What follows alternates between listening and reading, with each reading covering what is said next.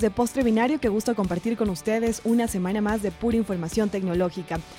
Sigue con nosotros a través de Cocodrilo Radio y recuerda que puedes escuchar nuestros eh, podcasts a través de postrebinario.com. Estamos también en Radio W Mosfet, Rayuela Radio y también encuentras la versión impresa de este postre ya en Diario Crónica. Qué gusto, Calú, compartir contigo una semana más. Tenemos un tema muy interesante hoy. Se trata de la industria del software asociada en nuestro país. Cuéntanos eh, qué vamos a hablar, cuál será nuestra invitada. Tenemos mucha tela por cortar esta semana y un tema muy, muy interesante que sin duda alguna va a llamar la atención de quienes nos escuchan del otro lado del receptor. Hola Tatiana, muchas gracias por la bienvenida. En efecto, este postre binario vamos a hablar sobre software. A mí personalmente el software siempre me ha apasionado de manera particular y queríamos darle un, un, episodio como se merece, ¿no? Como el software. Tú sabes lo que es el software, es aquel, aquel conjunto de códigos que nos ayudan a desarrollar una tarea, una es una aplicación, por ejemplo, cuando tú, hables tú abres un navegador, eso es un software, ¿no? Calui, para las personas que no conocen, ¿qué es un hardware? En cambio es lo físico, lo tangible, lo que puedes topar, ¿no? Eh, el software se instala en el hardware, por tanto, si el hardware es el teléfono móvil, el software serían las aplicaciones que corres en ese teléfono. Si usas mensajería como WhatsApp, Telegram, ese sería el software. Si tienes una portátil, el hardware sería justamente el fierro y el software sería aquellos programas que corren sobre esa portátil. Muy interesante. Sí, entonces en el ámbito del software, la ventaja es de que como es, entre comillas, intangible, eh, es muy plástico, se pueden desarrollar muchísimas cosas. Eh, se basa mucho en el talento. Mientras más talento tenemos, más posibilidades de desarrollar aplicaciones se pueden dar, si es que hay una creatividad muy alta de igual manera. Porque en el hardware siempre hay una limitante de que te toca fabricar algo. En cambio en el software, esa fábrica, esa creación se hace a través de líneas de código en un computador, por tanto hay mayor posibilidades de creatividad. Y en nuestro país, justamente lo que, lo que nos hemos dado cuenta, al menos algunas personas que hemos estado involucrados con entornos universitarios, en carreras de informática, es de que hay mucho talento, o sea, muchos estudiantes y algunos eh, de ellos que ya son profesionales han desarrollado en muy poco tiempo una trayectoria muy interesante al construir software. Al mismo tiempo hay industria de software en nuestro país, así como tienes industria del banano o del cacao. Qué interesante que podamos pasar a una industria del conocimiento basada en la creación de software. Calú, ¿y esto de la industria del software, cómo está en nuestro país? ¿Está empezando? ¿Está ya en una fase media? ¿Cuál es eh, eh, el sector que más, eh, cómo te explico, el sector que más ha, ha podido ahondar en esto del software? ¿El sector público, el sector privado y por qué crees que, el software, como muchos otros temas, eh, para que se puedan desarrollar adecuadamente, tiene que darse a través de lo que ahora se está usando con mucho énfasis, la palabra ecosistema. Recordemos de que hay muchos actores dentro de un ecosistema. Está el sector privado, cada una de las empresas de software de nuestro país, está el sector público, también están, o de alguna manera, las universidades, porque son quienes proveen este talento cualificado. Pero también están las asociaciones, el hecho de que haya un vínculo entre los desarrolladores de software para conocerse, para defenderse eventualmente, para industrializar, para profesionalizar su actividad, etc. Entonces son, son varios actores que tienen que estar trabajando. Yo creo, con lo que tú decías, Tatiana, de qué tan inicial o si está en la mitad o al final del desarrollo, yo creo que a nuestro país le falta todavía bastante, hay muchos retos por resolver, no con una visión pesimista. Sin embargo, hay grupo, hay ejemplos puntuales, ahora mismo se me vienen dos a la cabeza, uno de ellos en el ámbito de la banca, voy a citar una, una de esas empresas, Covis Corp, que inclusive su software bancario está exportando a varios países, no solo de la región de habla hispana, sino inclusive en el caso de Estados Unidos. Ellos hacen software en el ámbito bancario eh, y están exportando este software, ¿no? Otro caso interesante es Elastix, por ejemplo, que, usa mm, voz sobre IP, la posibilidad de, entre comillas, llamar por teléfono por Internet, lo explico de manera simple, eh, sin usar una línea telefónica, sino usando la capacidad de Internet para comunicarse. Eh, Elastix es otra empresa ecuatoriana que usa software libre que ha estado trabajando en este ámbito. Por tanto, vemos de que hay casos puntuales muy buenos, pero sería interesante que no solo sean dos o cinco, sino cinco mil, diez mil empresas que puedan poco a poco ir potenciando esa capacidad de hacer software. Pero estos, estos dos ejemplos que me ha citado en este momento son de empresas privadas. Sí, sí, sí, han tenido su dificultad por emprender, han, podido sortear algunos de los retos, están dedicándose a la industria del software con una rentabilidad y hemos visto de que mm, efectivamente han podido salir adelante. No son los únicos, hay muchas empresas de software en nuestro país, que es lo que vamos a hablar ahora mismo, pero eh, son como los más eh, visibles, ¿no? Los que, siempre se nos viene a la cabeza este tipo de ejemplos, pero hay otros más que también son, eh, tienen mucho mérito por haber trabajado esta industria. Entonces, lo importante de estos grupos o de estas industrias en el ámbito de la creación de software es de que se puedan asociar, de que no estén como iniciativas aisladas, una por un lado, otra en otra ciudad, una tratando de luchar sola, otra, sino más bien de que puedan formar una masa crítica para conocerse, para relacionarse y potenciar. Y de eso es lo que vamos a hablar hoy, de que hay una asociación de eh, desarrolladores de software en nuestro país, eh, que es la AESOF, siglas de la Asociación Ecuatoriana de Software, una entidad gremial que agrupa a, varios desarrolladores de software en el ámbito de la empresa privada y que ya tiene 19 años trabajando en nuestro país. Son más de 130 empresas que están en varias ciudades, estas empresas, ¿no? Están en Quito, en Guayaquil, en Manta, en La Tacunga, en Ambato, en Cuenca, en Lago Agrio y también aquí en Loja, ¿no? Esta asociación eh, está luchando por algunos de los intereses de, de, estos agremiados que me parecen muy nobles, muy interesantes de lo que vamos a hablar ahora. Así es, y precisamente nuestra invitada es de ISOF, pertenece a ISOF. Se trata de Berioska Torres. Berioska, bienvenida a Postre Binario. Cuéntanos cómo ves eh, esto del software en nuestro país. ¿Cómo ves que, cómo ha sido el impacto que estas empresas que están dentro de ISOF han tenido en Ecuador? Hola Tatiana, ¿qué tal? Em, a ver, un poco para, para contestar tu pregunta, quisiera poner como antecedente que la industria del software en el Ecuador tiene como 60 años de funcionar. Eh, habría que hacer cuenta que empezó el desarrollo con la primera computadora súper gigante que trajo el Banco El Pichincha hace 80 años aquí al país. Eh, efectivamente, COVID, como mencionaba eh, Carlos, es la empresa que más ha destacado en la década de los de los 80s y 90s, cuando el Ecuador estaba posicionado como el segundo país exportador de software a nivel de Latinoamérica. Aparte de Elasticsearch, que también tiene este tema en desarrollo sobre base de software libre, existen otras empresas a la que me gusta mencionar también es Agrosoft. Esta empresa ha desarrollado una aplicación de logística agrícola especializada en banano. Entonces, esta más otras empresas más han encontrado su espacio de crecimiento y de exportación generando para el país y para los sectores a los que están dedicados mucha productividad, volviéndoles punteros. Lamentablemente con la crisis bancaria y, con el tema de la dolarización hubo una caída en el desarrollo de las empresas que estamos buscando repuntar nuevamente.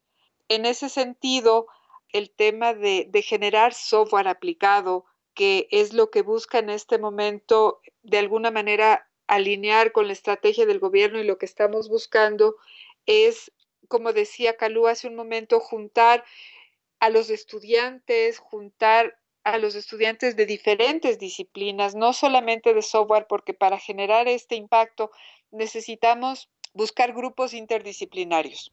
Berioska, una inquietud con respecto a los ejes temáticos eh, que trabaja ESOF, ¿no? Y, aquí voy a leerlo textualmente porque eh, son muy interesantes. Decía, promoviendo el desarrollo del capital humano especializado. Eh, B, generando nuevos desarrollos con innovación. C, fomentando el uso y apropiación de TICs. TICs son las tecnologías de innovación, de información y conocimiento, perdón. D, promoviendo el financiamiento para el desarrollo de la industria del software. Y finalmente, facilitando la internacionalización de las empresas y la exportación de sus servicios. De alguna manera, estos cinco, cinco ejes ¿hacia qué objetivo puntual estarían apuntando dentro de la asociación? al fortalecimiento de las empresas. Como tú decías, generar un ecosistema fuerte que permita que las empresas que ya están exportando en este momento puedan internacionalizarse o aumentar el tema de sus servicios hacia afuera. En el tema del talento humano, a pesar de que la tecnología es tan maravillosa, a todos nos encanta, todos tenemos un celular, todos queremos estar en Facebook.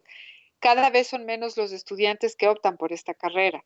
Entonces necesitamos por ese lado ir a, fortalecer y a mejorar el asunto del talento humano.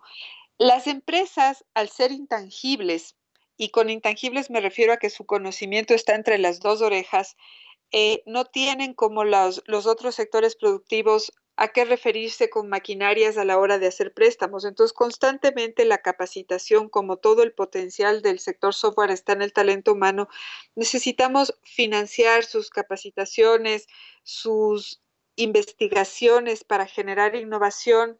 También estamos nosotros enfocados en mejorar el tipo de negocios que están haciendo las empresas, en ayudarles a conseguir certificación, porque las certificaciones son caras. Entonces, todos estos cinco ejes que tú acabas de mencionar están enfocados en fortalecer el sector, en que las empresas sean mucho más fuertes a la hora de brindar los servicios. NetPlus, más que Internet. Encuéntranos en netplus.net. Quisiera, quisiera hacer un poco de énfasis en lo que decías, Berioska, el hecho de que la industria del software no requiere una inversión en, activos tangibles demasiado grandes, ¿no? Su maquinaria, como bien lo decías, está entre las dos orejas. Su, su cerebro, su intelecto es el principal activo que tienen los desarrolladores. Y por tanto también ese tipo de desarrollo son, es entre comillas mucho más económico. O sea, lo que se necesita es un computador de medianas características y mucha creatividad, ¿verdad?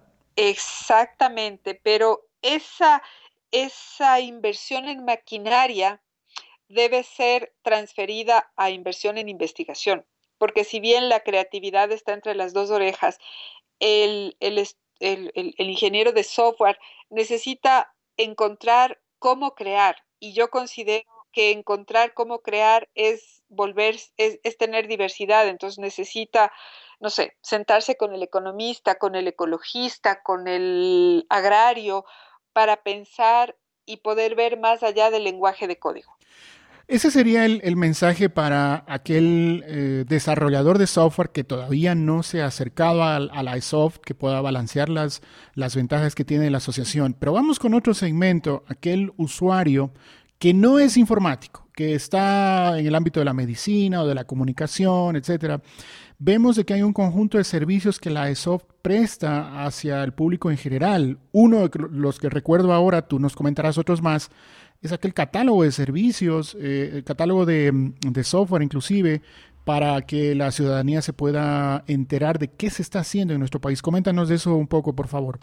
En ese sentido, hemos presentado dos herramientas fabulosas para los usuarios de tecnología de cara hacia los servicios, aplicaciones y productos que ofrecen nuestras empresas.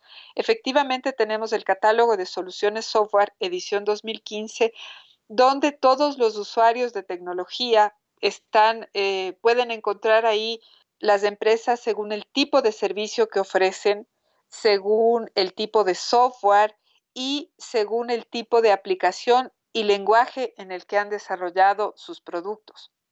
Adicionalmente, hemos presentado una herramienta que está en la web que se llama iSoft Market esta página web busca ser una, primera versión de lo que a futuro será un mercado de aplicaciones donde tú puedes encontrar por sector productivo o por, por, el tipo de, por el tipo de software que necesites la aplicación. Entonces, por ejemplo, tú entras por florícolas y le das el clic y vas a encontrar todas las empresas de software en el Ecuador afiliadas a la ESOF que están haciendo desarrollos o tienen ya desarrollos específicos para florícolas. Básicamente, eh, los usuarios que no estamos tal vez creando software, pero que estamos del otro lado, tenemos una especie de almacén grande en donde podemos escoger cada uno de los software que queremos para nuestra empresa individualmente, ¿no? Yo así lo entiendo. Exactamente, sí. Sería una especie de, mercado de aplicaciones como lo tienen otras marcas, pero a un nivel de, Ecuador. Qué genial. Una último, un último tema, Berioska, de cara a mm, lo que se viene promocionando desde el sector gubernamental, el cambio de la matriz productiva. Obviamente lo que está haciendo AESoft empata muchísimo con esto, el hecho de que pasemos de ser un país únicamente productor de materia prima a un generador de riqueza a través de, del conocimiento. Sin duda el tema del software cae en ese ámbito. ¿Cómo ves tú este empate que se está dando ahora mismo? Eh, ¿Cómo la ESOF está aportando, aportando o aportará futuro en, este programa? Nosotros hemos hecho, eh, hemos generado una estrategia de fomento al sector software alineado al cambio de la matriz productiva. Nosotros consideramos que el software es transversal para generar competitividad y, y productividad en todos los demás sectores. En ese sentido, nuestra propuesta está directamente enfocada a los cuatro ejes que el gobierno busca promover dentro del cambio de la matriz productiva, porque prácticamente somos eso. la industria del software viene haciendo eh, conocimiento, viene generando todo, todo lo que promueve el cambio de la matriz productiva desde que existe, porque generamos innovación, brindamos servicio, aportamos competitividad y fortalecemos el tema de la exportación. Qué genial. ¿Dónde encontramos esta información? ¿Cuál es el sitio web oficial de la asociación? Es www.aesof.com.es. En este momento estamos renovando, pero esa es la dirección oficial. Y en el ámbito personal, tu vida digital, ¿dónde te encontramos con tus cuentas digitales, Berioska? Eh, mi Twitter es T. Perfecto.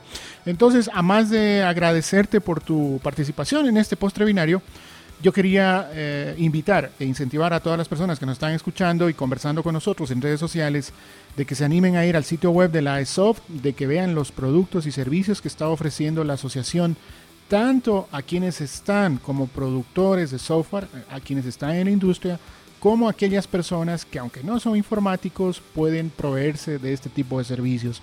De esta manera agradecerte Berioska, reiterar nuestra gratitud y de esa manera también yo me voy despidiendo eh, el hecho de agradecerles también nuevamente por esta continua conversación que estamos teniendo y espero vernos o escucharnos la semana entrante. Yo soy Calú y estoy en Twitter como arroba Calú. Así es, muchas gracias Berioska por tu participación en este tema, la industria del software asociada en nuestro país. Sin duda alguna, como conclusión, podemos decir que lo más importante es el talento humano en, este sector específico. Sigan en sintonía de Cocodrilo Radio, escuchen nuestros podcasts a través de postrebinario.com. También nos encuentran en WMOSFET Rayuela Radio y la versión impresa de este postre ya está con ustedes a través de Crónicas. Soy Tatiana León, me encuentran en Twitter como arroba.